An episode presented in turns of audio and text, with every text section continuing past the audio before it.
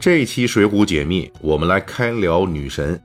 水浒一百零八位好汉中有三位是女将，分别是仪仗青扈三娘、母夜叉孙二娘和母大虫顾大嫂。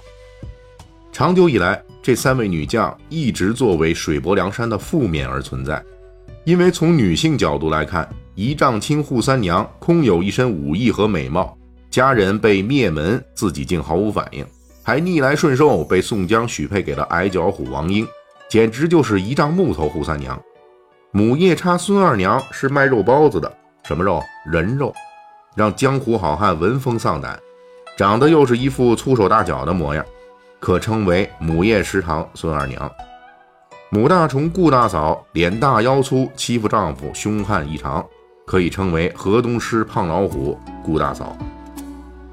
应该说，这些批评都是有道理的。《水浒传》对三位女将的描写是从梁山好汉的花样性角度进行增补的，主要目的是用三位女将的本事来加强山寨的综合实力，而并非从女性视角出发，对于封建时代的妇女给予更多同情。正如现代散文家聂干弩先生所说，《水浒传》全部都是轻蔑妇女的。这是《水浒》作者施耐庵等人居于封建时代不可能超越的局限。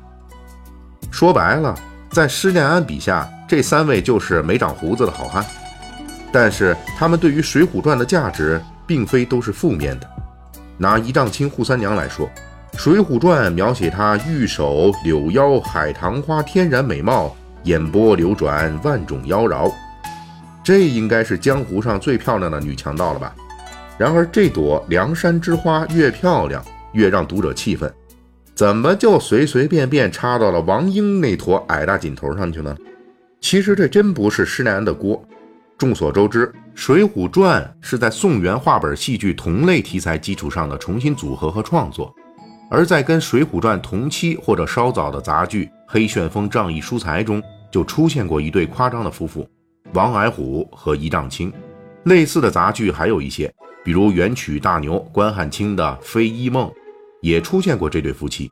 这对夫妻恰好是一庄一邪、一高一矮、一丑一美的反差萌。这种形象在传统戏剧里都是负责搞笑的，属于典型的民间艺术塑造。也就是说，在施耐庵写《水浒传》之前，矮脚虎和仪仗青已经在前人作品中结婚好多年了。施耐庵虽然创造了扈三娘和王英，但是仍旧尊重了原来的话本戏剧的基本情节，将仪仗青许配给了矮脚虎。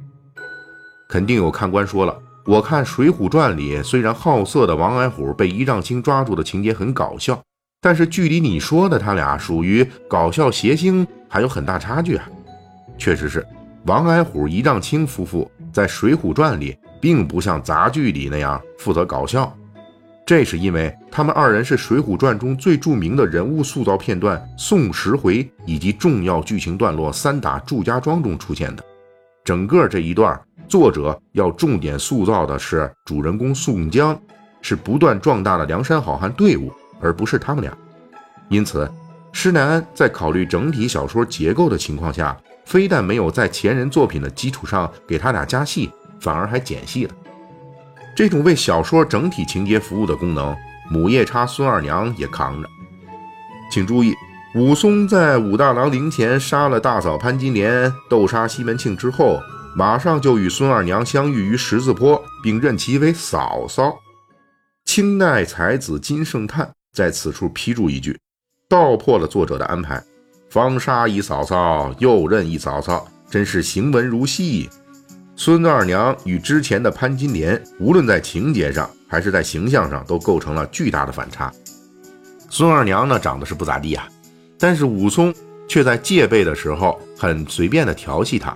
潘金莲貌美如花，但是当潘金莲多次或明或暗的撩武松的时候，却被武松坚决抵制。为什么呢？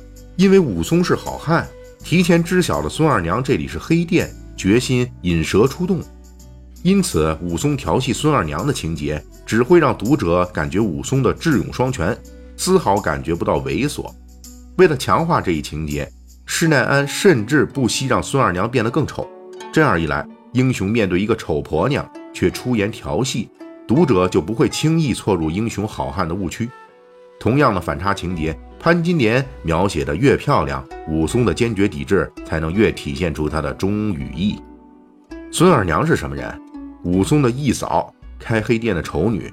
她对武松是尊重，是关心，衣服装备是她给武松配的，武松的前途是她帮着参谋的，一路关心爱护。潘金莲是什么人？武松的亲嫂，武大郎的美妻。她对武松是爱慕，祸是她惹的。仇是他结的，我们当然要批评施耐庵不懂女儿风情，但是他理解的对好汉最有帮助的女人，恐怕就是孙二娘这一类。在《水浒传》里，孙二娘就是潘金莲的镜子。类似的功能，我们还能在母大虫顾大嫂那里发现。顾大嫂的特征是什么呢？样貌丑陋，勇猛直率，性格豪爽，脾气火爆，杀人如麻，同时还有一点小聪明。如果只是看这些性格，您想到的第一个梁山好汉是谁呢？没错，是李逵。母大虫顾大嫂最大的功能就在于此，这不仅是文学安排上的设置，而且还是梁山女将群体需要的一个类别。如果说扈三娘是为历史而设，孙二娘是为女性而设，那么顾大嫂就是为女将而设的。顾大嫂啊，是三位女将中最具有自己开山当老大能力的。原本她就是在登州开赌场、杀牛卖酒的，这三项买卖在宋代全是违法乱纪的事儿。她手下几十号庄客，平时一言不合，他上去就走，关键时刻却还能跟他一起玩命。他做的是违法的买卖，同时又跟附近的强盗头子邹渊、邹润有联络，做事儿又直接又强横，果断狠绝。这些可都是一个 boss 应该具有的品格。现在我们可以看出了，施耐庵给三位女将的功能设定分别是一个花瓶儿、一个女帮手、一个女 boss。